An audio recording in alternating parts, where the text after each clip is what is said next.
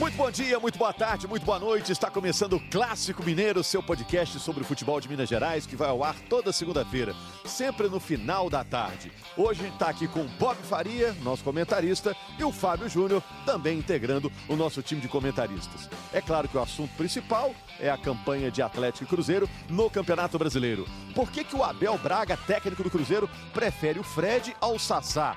E por que, que o Sassá nunca teve uma sequência?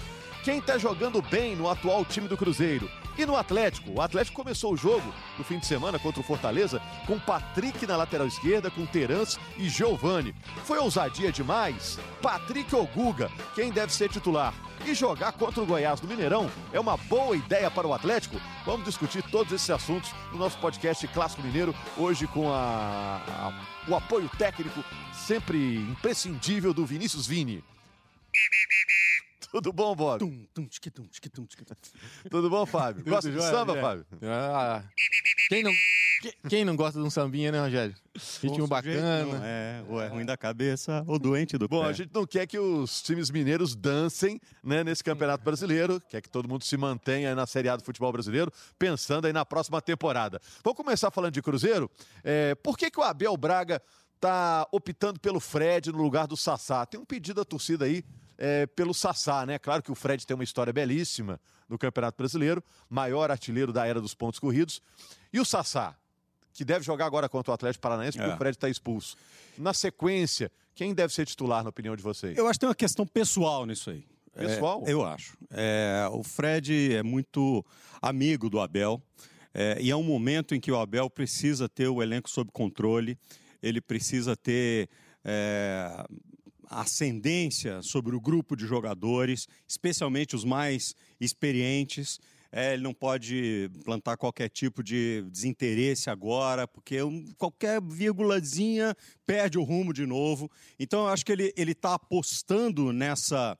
é, na experiência do Fred, mesmo que o nível técnico não, não, não venha trazendo a resposta que ele tem. Você acha porque é O um homem de custo- confiança É, dele? o custo-benefício para ele, dentro da, do- da ideia de gestão de grupo, é maior mantendo o Fred do que tirando o Fred.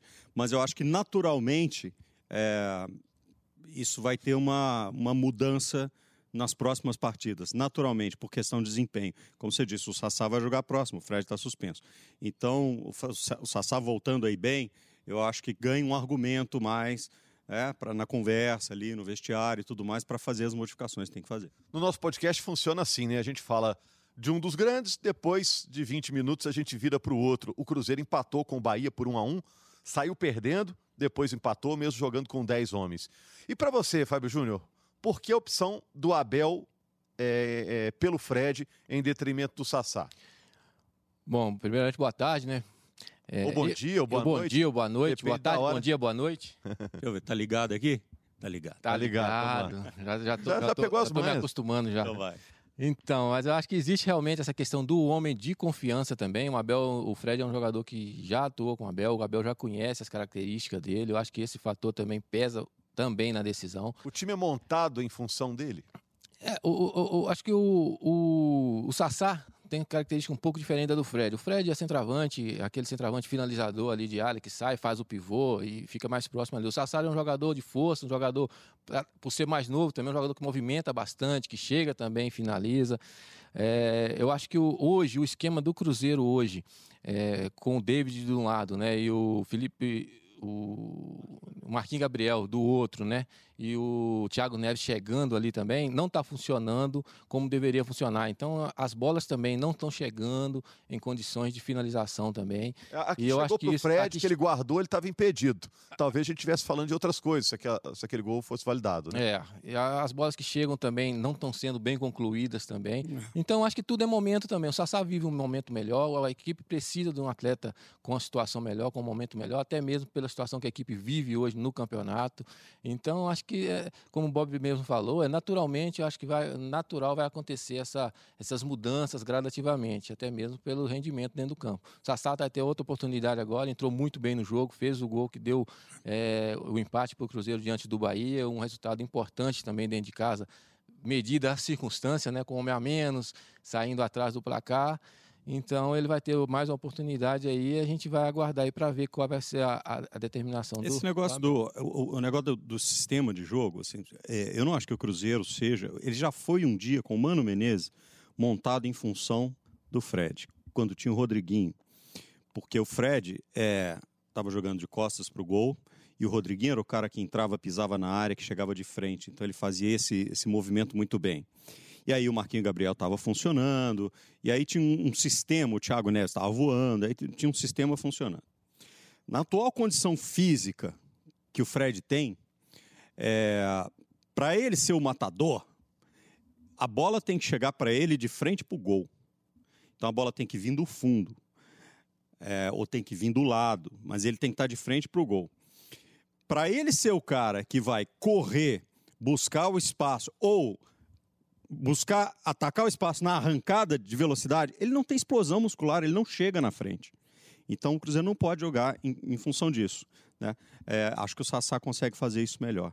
Então é uma questão de, de tempo até o Abel entender essa situação e conseguir convencê-lo de que não é o momento dele ser o titular. É, a gente não está tomando partido aqui também de ninguém, né? Não, não, eu tô, tô a gente só está analisando. A gente só quer entender porque a torcida tem uma opinião. A torcida está pedindo Sassá. E o Abel tem outra opinião, está é, pedindo, a torcida tá botando tá pedindo o Fred. Sa... Né? A torcida pede o Sassá porque o Fred não faz gol. Uhum. Agora, nós estamos tentando explicar por que, que o Fred não faz gol. Porque e, a e... movimentação do time não leva as condições para o momento dele. Que precisa ser explica outra coisa então. Você e, e a mudança é até é. interessante também, que é até interessante para a equipe em geral, né? Acaba crescendo também dentro da, da competição. O Cruzeiro hoje a gente fala o, o, tempo, né, né, Bob? Mas hoje o Cruzeiro praticamente ele não tem esse tempo todo também, porque tem, tem que ter, tem que reagir é, rápido é dentro do campeonato. São oito rodadas até o fim. Mas eu pergunto para vocês, o Sassá está aí já há algum tempo, né? Por que que o Sassá nunca teve uma sequência no Cruzeiro? Por quais motivos, na opinião de vocês? Cara, você sabe que eu acho que assim, no, no, no momento em que ele esteve melhor, o Fred estava melhor. É que durante um tempo, assim, primeiro o Fred, já teve, teve o Raniel. Barcos, já teve Raniel. É, Barcos foi, um, Barcos foi uma piada, né? Mas não, foi fundamental na Copa do Brasil, né? É, foi, mas enfim, é, assim, tecnicamente não dá nem para comparar o momento, inclusive, né? É, mas é, era o Raniel que estava chegando, né? O, o Sassá não conseguia fazer gol, o Raniel entrava fazia. É, então é, sempre houve um momento em que alguém estava com uma bola um pouquinho mais redonda do que a dele.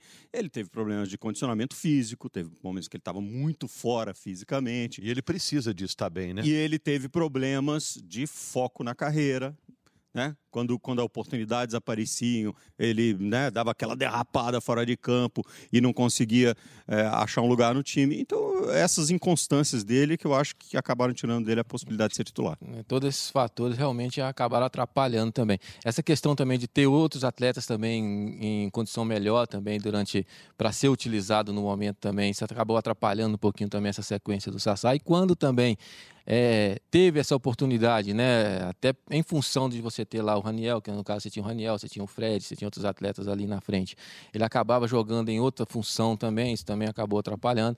E, e essa questão também, como o Bob levantou também, essa questão, é, alguns problemas fora do, do, do, das quatro linhas, né? Alguns problemas extra-campo também que acabaram atrapalhando um pouquinho essa sequência dele aí no Cruzeiro. Mas sempre quando foi solicitado, sempre se dedicou, se dedica bem consegue fazer as coisas girarem e tudo, mas fisicamente também é um jogador que depende muito dessa parte física. Então, se ele, ele se cuidando fisicamente, com certeza vai render o que todo mundo espera. É, no Cruzeiro, ele só pode ser utilizado como nove pode ter uma outra função no time? Pode o... jogar Sassá com o Fred? Pode. É, eu, eu escalaria, inclusive, no lugar do David, que também não está jogando nada. Até porque o Sassá, né, né Bob, não joga muito centralizado, né? Não. Ele gira bastante, joga mais pelos lados é. também. Inclusive, o gol que ele fez ontem foi saindo, girando Saindo do lado, do lado né? É. Tabelando com o Thiago e, é. e, finalizando. Ele não é aquele... É que quando o Cruzeiro contratou o David, a imagem que se tinha, assim, era aquele David, é, ponta esquerda, né?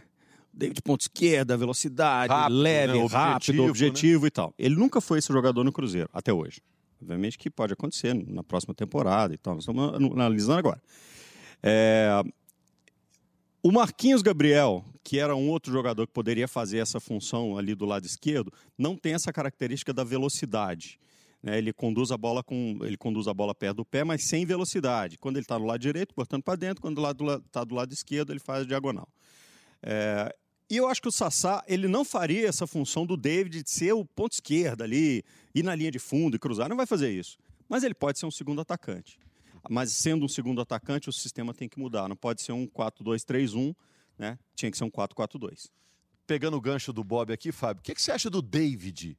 Porque ele teve oportunidade com os últimos técnicos aí, todos do Cruzeiro, né? Com o Mano, com o Rogério, agora com o Abel, tá mais de 30 jogos sem fazer gols.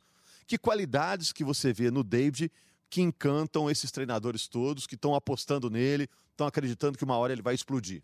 Eu acho que eu acho não. Talvez a parte a parte tática, vamos dizer assim, é um jogador que de repente se entrega mais na parte tática, aquele jogador que de repente volta para tentar ajudar ali na marcação, um jogador de força ali que tem condição de de repente um, uma vez ou outra trazer a bola para o meio e tentar a finalização, coisas que hoje analisando o Cruzeiro eu não tenho visto isso. Então de repente a gente estava até falando ontem com relação à questão do jogo, né? Do Marquinhos Gabriel do lado direito e ele do lado esquerdo para trazer essa bola para dentro, que a função deles, na verdade, ali é de estarem nos pontos trocados é essa, praticamente. Para abrir espaço para a passagem do lateral. Passagem do lateral. E você ter condição de finalizar, de repente, e isso não está acontecendo. Estão ficando muito parados ali dos lados, né? Está tirando a passagem dos laterais e também não está conseguindo fazer a jogada que, que seria interessante, que é então, trazer para dentro, buscar uma tabela com o Fred por dentro, ou com o Thiago Neves, finalizar. E isso não tem acontecido. Estão jogando do... lugar marcado ali, né? É, é, e assim, é, aí é, é claro que não dá para culpar só o jogador. Eu, eu sempre olho o time como um organismo, assim. É, se ele corta para dentro, ó, o treinador fala assim, a hora que a bola cair aqui nessa coisa, você vai cortar para dentro, porque o Egídio vai passar, o Orejuela, ou, ou quem tiver, ou do lado do lado lá, o Edilson, etc., vai passar e vai dar profundidade. Se o marcador acompanhar, tiver um na sobra, vai ficar um espaço para você arrematar. Se o cara for em você, você pode dar no fundo que o cara vai cruzar. É o, é o básico desse movimento que faz ali. Se ele corta para dentro e o cara não passa, ou se ele abre, né? Se, se, os meias abrem, a marcação abre espaço no meio e o volante não, não, não faz a vertical para dentro da área. Então o, o, time é um, é um organismo. E aí não é só o cara que não funciona. Vamos Agora, onde é que está. Onde é que tá, eu acho que está a responsabilidade do jogador, no gesto técnico. Na hora que ele está com a bola no pé, ele está de frente para o gol para bater e a bola vai na arquibancada, aí não é tática, é. Não é, é o pé dele. Vamos sair um pouquinho da tática? Quem está jogando bem hoje no atual time do Cruzeiro? O Cruzeiro está fora da zona de rebaixamento, mas está muito perto, né? E reagiu com o Abel Braga. A verdade é essa: o Cruzeiro está é. a oito jogos sem perder. Teve muitos empates, né? Mas é, conseguiu sair da zona do rebaixamento. E o torcedor voltou a ficar otimista, está acreditando que a reação realmente começou. Em campo, quem está jogando bem? Eu diria que o Ederson, eu diria que o Kaká está me surpreendendo pela segurança, está é, tá suprindo ali a falta do Dedé. É, parou aí. Orejuela. É, Orejuela. Assim, no setor ofensivo, principalmente, né? Ele ainda tem um problema com marcação e tal, mas é um cara de muito vigor físico. E é alto, inclusive, né? Então ele ajuda muito nessa segunda bola, quando ela sobra no meio de campo. Mas parou aí. E você, Fábio, quem que você acha que já virou jogador de segurança para esse Cruzeiro do Abel? Tem, a gente não tem como fugir, na verdade, dessa, do Ederson, né? Dessa questão do Ederson, do Kaká, que eu gostei demais. Eu tenho gostado muito da segurança do Kaká. É um jogador Ele é rápido, né? Muito rápido, na recuperação, tem jogado muito bem. Você tem aí a volta do Léo, você vai ter a, a, a é. volta agora do Fabrício, né? Fabrício Bruno. Fabrício Bruno. Então. Já tem briga. Já tem uma briga aí, uma dorzinha de cabeça. É lógico que tem o Léo, que é mais experiente por tudo que, que conquistou, é um, um, dos líderes dentro da, do elenco, né? Mas o Abel vai ter uma dorzinha de cabeça aí, porque o Kaká entrou e entrou muito bem nos jogos, tem feito grandes partidas. Eu ficaria aí entre Edson também. O, os outros têm tentado, têm tido bons momentos, mas não têm se destacado tanto assim. Até prova disso é a situação que que, que o clube se encontra hoje, né? Brigando ainda aí para fugir de uma zona de rebaixamento. É, o Robinho, mais uma vez, começou o jogo no banco. Dessa vez nem entrou né, durante a partida, né, Bob? É, o que aconteceu com o Robinho é que assim, ele sempre foi um jogador com um índice de passe muito alto, passe certo muito alto, um grande é, inteligente, passador, né? Inteligente, tanto jogando de segundo volante ali por dentro, quanto jogando na linha de três, jogando pelo lado direito. Isso, e, e isso caiu muito no desempenho dele é, nos últimos tempos. Assim, ele estava errando passe demais, é, errando muito, não só o passe forçado, mas o passe curto também. A própria finalização dele também sempre foi ótima. Sempre né? foi ótima, e aí ele caiu o desempenho técnico. Aí vai saber por quê. É, o cara está desgastado fisicamente, o cara está para estourar, ele está cansado, ou enfim, a cabeça dele não está boa, não sei o que aconteceu. Mas o fato é que ele é, caiu esse índice. E ele caindo é o caso do Henrique, por exemplo, que eu acho, cara, eu acho o Henrique um craque de bola. Adoro o Henrique como jogador, como pessoa, acho ele um cara fantástico, assim, fantástico. Se eu tivesse um time, queria ter o Henrique. É, mas ele sofre quando o time cai de produção. Ele começa a errar passe, ele começa a sair na hora errada, ele começa a chegar atrasado na bola. Quer dizer, é, é organismo, né? É. Agora ele joga ao lado do Ederson. A gente viu o Ederson ontem, né, Fábio, no jogo do Mineirão, ontem, domingo, né? Cruzeiro 1, Bahia 1, o Ederson não respeita a posição, não. Ele aparece nos lugares mais improváveis, né? É, é um eu vou te confessar que ontem eu estava narrando o jogo, de repente chegava uma bola lá na ponta esquerda. Quem é esse cara? Não, é o Ederson. É o Ederson. Daqui a cinco minutos a bola está lá na ponta direita, lá perto da bandeirinha do escanteio. É o Ederson de novo. Ele está livre ali para jogar em campo. E, e, tem, a ver com, tem a ver com a segurança que o Henrique dá para ele também, né, Fábio? Sim, porque o, ele sabe que pode sair, que tem o Henrique atrás ali que dá essa cobertura. E ele é um jogador que realmente. O Henrique aparece... deve falar com ele: vai, meu filho. Até pelo momento que ele vive hoje também né? É um jogador que aparece bastante. Apareceu muito na área, uhum. né? Para finalizar também. É um jogador que está fazendo uma função que eu acho que, no, no, meu entendimento, hoje teria que ser, caso estivesse bem, teria que ser o Robinho. Claro, né, que é claro. aquele jogador que era para cadenciar no momento certo e acelerar no momento certo, para enfiar as bolas para os atacantes ali, cadenciar um pouquinho o jogo do Cruzeiro no momento certo. Mas quando você jogava, você gostava que o time tivesse lá uns três garotos para correr por metade do time. O Cruzeiro hoje tem isso, é, tem o Orejuela, é, tem o Kaká, tem o Ederson. Seria, é, é, a turma que é o pulmão do é, time, né? Era bom, viu, Rogério? Seria é. interessante, viu? Mas vou confessar para você, rapaz, que na minha época o... eu ainda tinha que correr mais que os meninos ainda. Os meninos ficavam gritando para eu correr. Olha só.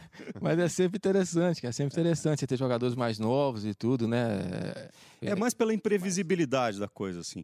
eu acho que assim, alguns jogadores, especialmente no time do Cruzeiro, um time maduro, campeão e tudo mais, é, chega uma hora que ele é um time manjado à beça. Né? Então, é, é, por mais que o cara seja é, talentoso e tudo mais, fica mais previsível de montar. E aí vem toda essa, essa carga, o time fica mais lento, fica mais difícil é, de, de, improvisar. E alguns garotos, um, um, pontualmente, também não é botar responsabilidade em cima de garoto. Eu sempre digo isso: garoto não, não pode ser é, solução, ele tem que ser opção. Com certeza. Entendeu? É, mas dá uma, dá uma ajuda na, no improviso, o time ficar um pouco mais difícil de ser previsto, né? E, e tem a coisa da, da, questão física mesmo, que hoje em dia no futebol, cara, é, um ponto percentual abaixo já faz muita diferença. Agora, Bob, ontem todo mundo usou a expressão, ontem domingo, né? Estamos gravando aqui segunda-feira, é, dizendo assim, ó, pelas circunstâncias do jogo, foi um bom resultado para o Cruzeiro o empate com o Bahia. O Bob fez cara feia aqui. Pelas circunstâncias do campeonato, um empate em Curitiba contra o Atlético Paranaense seria um bom resultado? Bom, primeiro que eu acho que assim, é, um empate em casa não é bom.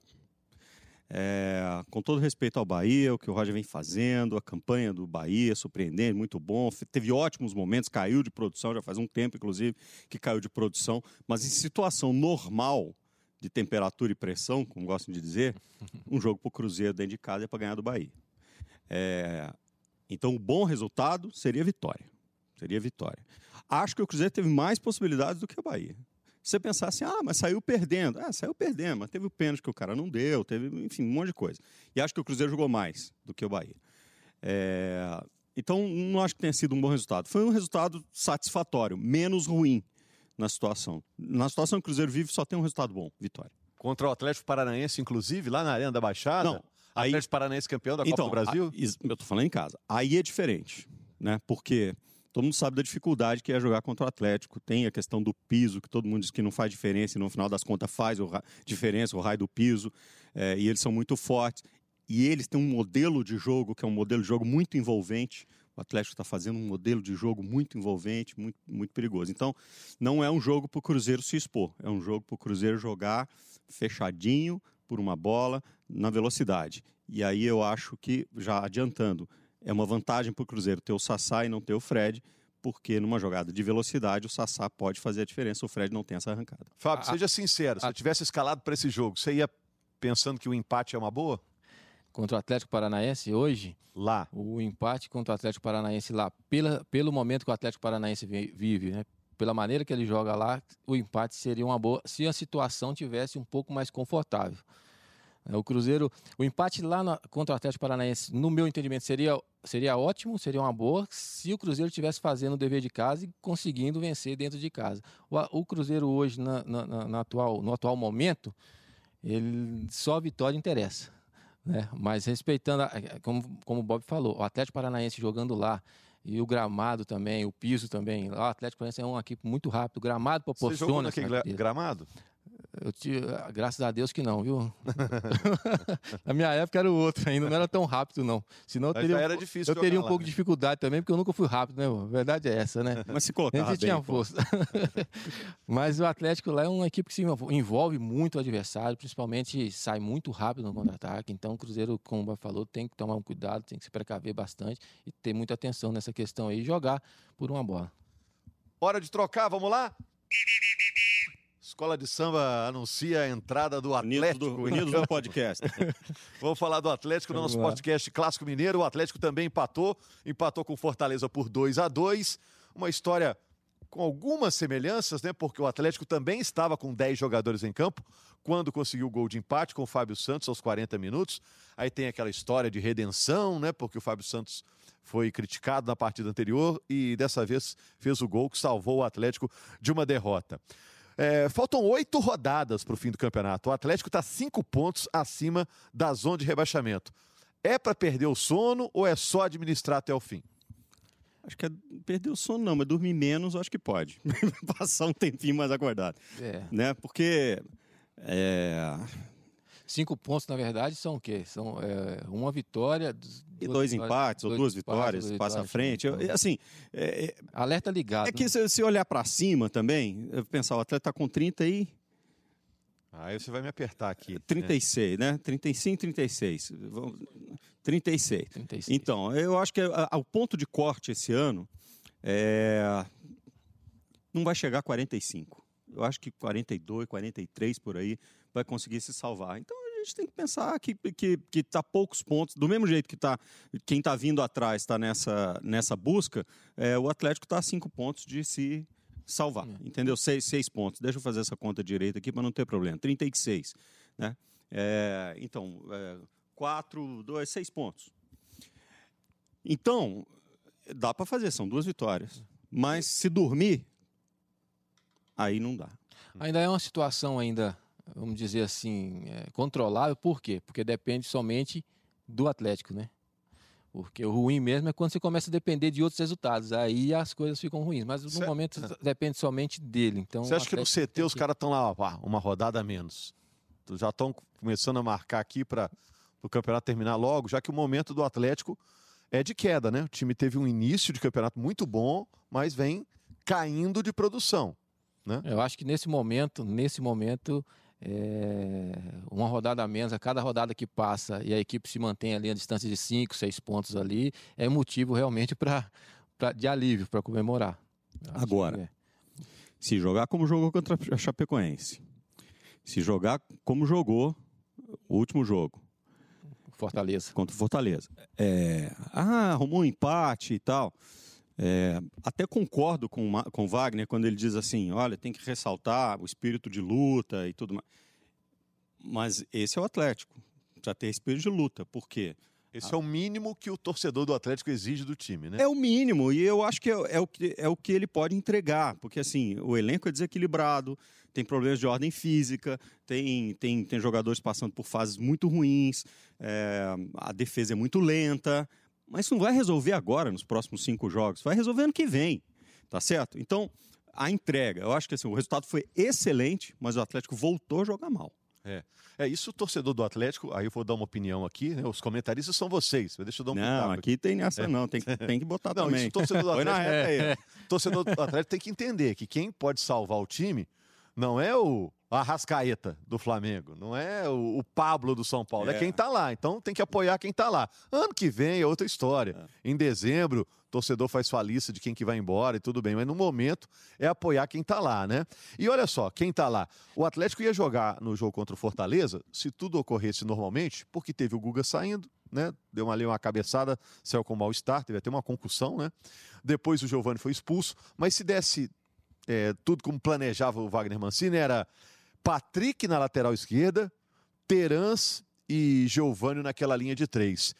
Ousadia demais ou podia dar certo? Em relação a esse jogo, jamais saberemos, né? Mas ele pode tentar usar de novo mais para frente. É, eu, eu, eu fico pensando assim, especialmente na questão do Patrick, que aliás fez um golaço, né? Foi... E fez uma boa atuação. Fez uma boa atuação, uma boa atuação jogando né? pelo, de perna, é, esquerda. Pela, pela, perna esquerda do gol e, e, fez uma boa atuação jogando pelo lado direito. Assim, no contexto do time, digamos que ele fez uma boa atuação. Aí é, eu, fiquei, eu fico imaginando o seguinte: ele botou o Patrick do lado esquerdo. É, por quê? Porque o, o, o, Fortaleza tem três jogadores muito rápidos. Ele joga com, na verdade, um 4-4-2, mas tem três jogadores muito rápidos ali na frente. Os dois extremos, inclusive. O Oswaldo de um lado e o, o, André Luiz e o André Luiz do outro lado. E o Oswaldo, às vezes, invertendo por ali. Então ele queria uma marcação mais forte, mais rápida. E o Patrick faz isso. O Patrick consegue fazer isso para os dois lados. Não deu certo. A, a, estratégia dele teve que ser mudada com 10 minutos de jogo. Ou 15 minutos, não sei quando é que. Né? Foi rapidinho, ele teve que mudar. Depois, quando ele tentou mudar, mexer o time no meio, no meio do intervalo, aí ele perdeu o Giovânio, aí já não, já não pôde botar em prática o que ele tinha que fazer também. Então o time ele não conseguiu ter essas ideias. O, a verdade é que eu acho, né, Fábio, é que ele está tentando achar uma solução para cada jogo. Porque não dá para achar um padrão agora. É, padrão não, não, vai ter. Não tem, não, não tem nem tempo mais para isso, na verdade. O campeonato está aí praticamente acabando, né? Então não vai conseguir. Eu acho que ele realmente está tá indo jogo a jogo. Né? Cada jogo ele está pensando, montando uma equipe diferente, baseado também na equipe do adversário, as características da equipe adversária. É porque o torcedor está esperando que ele ache um time, ó, achou o time para o restante do campeonato. Isso não vai acontecer agora. Não vai acontecer. Não vai acontecer né? Até porque isso já era para ter acontecido lá atrás. Agora já não tem um momento mais para isso, já não dá mais tempo para encontrar esse time e colocar em campo hoje. E na hora de fazer escolhas, você não pensou em ser técnico, não, né, Fábio? Não, não, não. não? não ganha bem, não, paga bem. É, ganha bem. A então, pressão também é muito grande também. Se você olhasse no elenco e é... fosse escolher Patrick ou Guga para lateral direita, o que, que você optaria? É, hoje, no momento, eu acho que eu optaria pelo, pelo Guga. Pelo Guga. Até pelo momento também que ele vive também. Já tira um pouquinho também da pressão também que existe também hoje em cima. O Patrick, eu gosto muito do Patrick é, quando se trata de voluntariedade, de, de, de vontade. É, é, um, é, é que eu gosto da aplicação dele dentro do campo. Acho que tecnicamente hoje o Guga é, é melhor.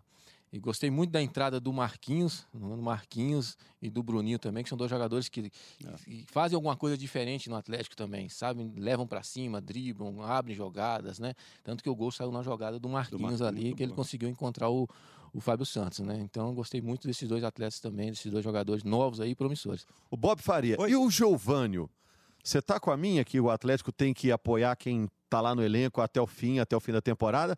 Ou você acha que o Giovânio decretou a própria saída do Atlético nesse jogo de sábado, com a expulsão nos primeiros segundos não, do tempo? Não, não. Por causa da expulsão, não. É, eu só acho que é, a ideia de jogo com o Giovani, o Giovani tem uma característica muito específica.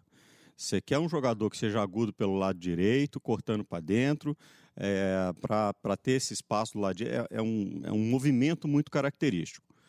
Então, assim, se é um movimento muito característico, ele precisa ser bem feito. Né? Ó, todo mundo sabe o que ele vai fazer, mas não consegue marcar porque ele faz bem feito. Todo mundo sabe o drible do cara, mas ninguém consegue pegar porque ele faz bem feito. E o problema é esse, do Giovanni nesse momento. Todo mundo sabe qual é a jogada dele, só que ele faz mal feito, não funciona, não está funcionando. Então, é, tem que achar um, uma segunda possibilidade. Olha, ele vai tentar.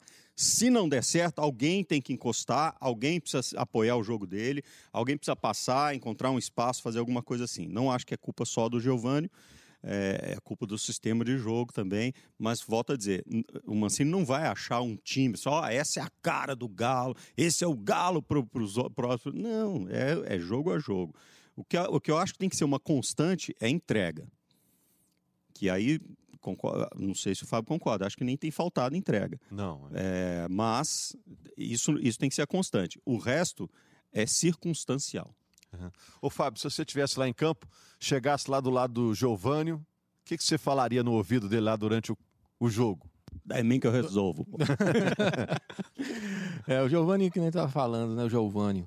Ele, quando ele traz. Eh, o que eu observo um pouquinho na, na, no jogo do, no, durante a partida do Atlético. Quando ele esse jogador que traz essa bola para dentro, ele precisa ter os meias encostando, ele precisa ter um centroavante também que dá para ele é, a condição dele vir para dentro e fazer uma tabela, porque nem sempre quando ele trazer, trouxer essa bola para dentro ele vai ter condição de finalizar. Ele precisa ter um, um, um centroavante fazendo aquele facão que eles falam, né? aquela é, diagonal é. entre os zagueiros para poder. E um cara que consiga dominar bola. a bola se a bola chegar nele. Exato. o centroavante do Atlético atualmente, a bola bate na perna dele ela parece estar um pouco mais inflada, porque ela né, fica difícil dela parar ali. É, e o outro centroavante, que é o, que é o Ricardo, ele, ele não está tendo essa mobilidade. Então está difícil de encaixar essa jogada. Então é exato. E aí fica difícil também para encaixar as características dele nessa questão. Agora, o Atlético vai jogar contra o Goiás. Né? Vocês estavam falando aí do próximo jogo, é contra o Goiás, é no Mineirão, ingresso barato. Não sei se o Mineirão vai encher, porque o torcedor está meio ressabiado com o time. Mas é, foi uma boa ideia levar o jogo contra o Goiás pro Mineirão nesse momento? O que, que vocês acham? Bom, a gente precisa tentar entender por que, que esse jogo foi levado para o Mineirão. Eu acho que foi levado para o Mineirão porque contra a Chapecoense, com cinco minutos de jogo, quando o Atlético tomou o gol, a torcida passou a jogar contra. É, com todo direito. Torcedor tem direito de vaiar, é uma escolha do torcedor e tal. E aí a bola passou a pegar, queimar no pé do Fábio Santos, passou a queimar no pé do, dos jogadores mais é, distantes um pouco, e aí né, sobra para o Luan tentar achar uma, uma jogada e tal. E isso desestabilizou emocionalmente. Então, eu imagino que a diretoria do Atlético deva ter pensado o seguinte: no Mineirão, é, o Caldeirão, se ferver contra a gente, vai ferver menos. Na cabeça deles, eles pensando. É a única eh, explicação que eu vejo para isso. Ou é só para criar um fato novo? Que fato novo? Fato novo. É, jogar, o Atlético jogar no Mineirão não é fato novo. Né? Não, é assim, em relação ao, ao, que fez na temporada toda, quase todos os jogos no Independente. Não, não, não acho Ou é para treinar o time também, porque vai ter o clássico e o clássico muda a cabeça do torcedor completamente no, não, no fim de semana, já prepara o time para o Mineirão é, para o fim de semana. Ser, ter, essa, ter essa visão, assim, né? Já vai jogar o clássico, então faz o, o penúltimo jogo no Mineirão para dar uma ambientada, apesar de que todos esses jogadores conhecem o Mineirão com a palma da mão, pelo amor de Deus. A única explicação que eu entendo, assim, estratégica, não estou dizendo nem que eu concordo, que eu entendo é, é para preservar do caldeirão caso alguma coisa dê errada, como foi contra a Chapecoense. Fora isso, não vejo motivo. Você preferia jogar no Mineirão ou no Independência? Ou não tem diferença, Fábio? Tem diferença? Ah. Proximidade do torcedor?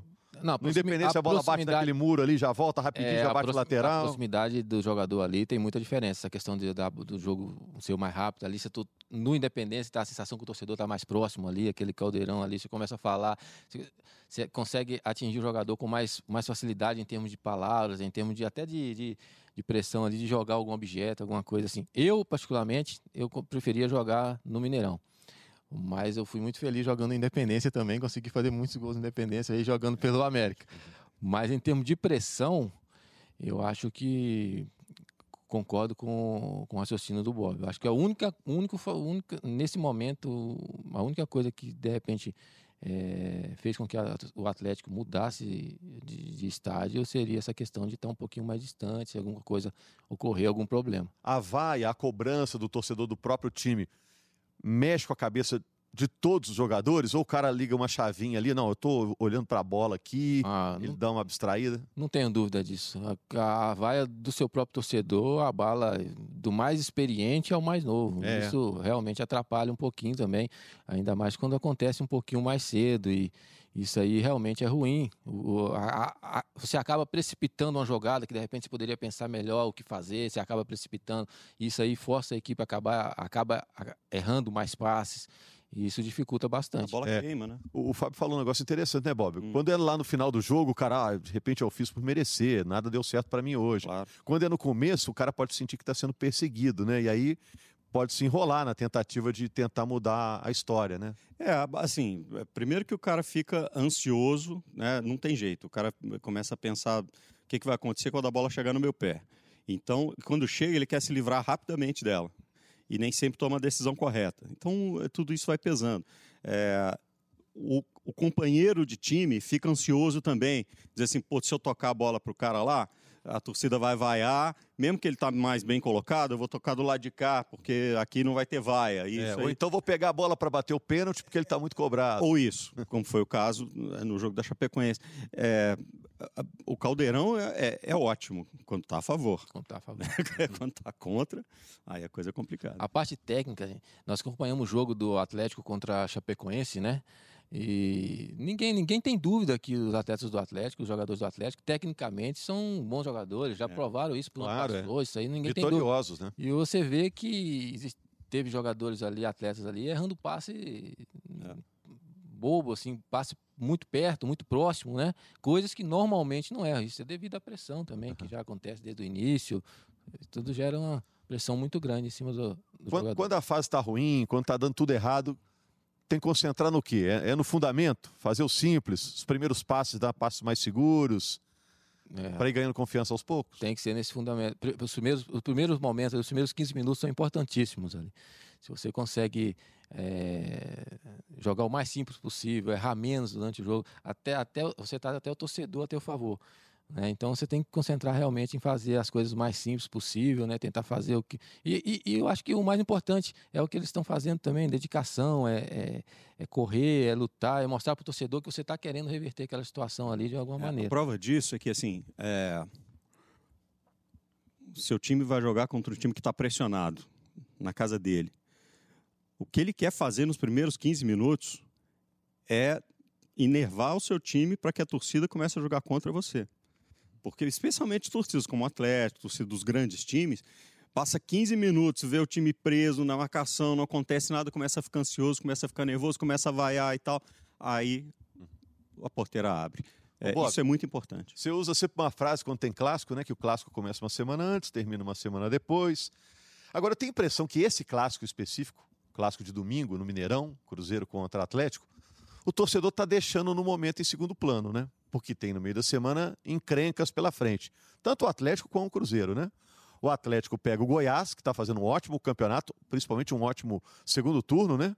Com o Michael, que talvez seja a revelação do campeonato, atacante, e o Cruzeiro tem essa encrenca tô contra entre, o Atlético Paranaense. Entre eles e o Thales Magno. Né? É. Então, acho que, surpreendentemente, ou dessa vez, é, curiosamente, o pessoal não está pensando tanto no clássico, não. Tá, ah, tem o clássico também, mas os jogos do meio da semana são fundamentais para os dois, né? É, é que o problema está muito grande. a fumaça, o barulho está tão grande que não está dando para ver muito mais tem frente. Tem um abacaxi não. antes para descascar. Antes é, um né? abacaxi né? para descascar. Mas, mas, mas eu acho que esse jogo já está sendo jogado também, de uma certa forma. É, né, a gente escuta muito essa coisa, quem é que vai terminar à frente na tabela, né, será que o Cruzeiro vai alcançar o Atlético, o Atlético vai deixar cair, o Atlético vai se recuperar, o Cruzeiro vai, vai parar onde está, enfim, a gente já escuta muito essa história. Mas de fato tem é, o próximo problema está maior para os dois times. Eu não me lembro, na verdade eu me lembro sim, eu acho que a última vez que eu vi é, Atlético e Cruzeiro passarem por apuros tão grandes foi em 2011 né? Quando esse salva, o Atlético se salvou faltando duas rodadas, ou três rodadas, uma coisa assim, e o Cruzeiro se salvou na última rodada naquele jogo, é, em Sete Lagoas. Então, é, o, o, torcedor não está muito é, acostumado com essa situação, então é, cada jogo está se tornando uma batalha especial. Né? É, semana de clássico é diferente, né? O Fábio Júnior viveu isso dos dois lados, né? Vestindo as camisas do Cruzeiro e do Atlético. É, o Abel Braga é, chegou a falar que talvez poupe alguns jogadores, não não disse pensando no clássico, mas segundo ele, pelos desgastes, jogadores que estiverem meia boca, né, meio cansados, não vão usar. Agora, acho que da parte do Atlético, não, ele não poupa ninguém agora no meio da semana, não pode, né, Fábio? Porque está precisando abrir uma vantagem mais confortável para a zona de rebaixamento. Né? É, e eu acho que o Atlético, Atlético e nem Cruzeiro poderiam está podendo no momento se dar esse luxo de estar tá poupando algum atleta, né? Eu acho que tem que usar a força máxima aí, até porque está precisando dos resultados. Eu acho que o termômetro desse clássico de domingo vai vir muito de, de, dependendo dos, desse jogo do meio de semana também. Acho que vai influenciar bastante em como as equipes vão se comportar no domingo, né? Mas eu acho que todas as duas equipes não estão tá com o momento de, de poupar ninguém, não. Vamos pro samba. Fim de papo pro Clássico Mineiro. Samba nada, tem mais trabalho. Rock and roll, rock and roll. valeu. Valeu, Bob. Valeu, Fábio. Só lembrando que o América joga também no meio de semana, joga em casa, joga contra o Paraná. É, jogo é amanhã, né?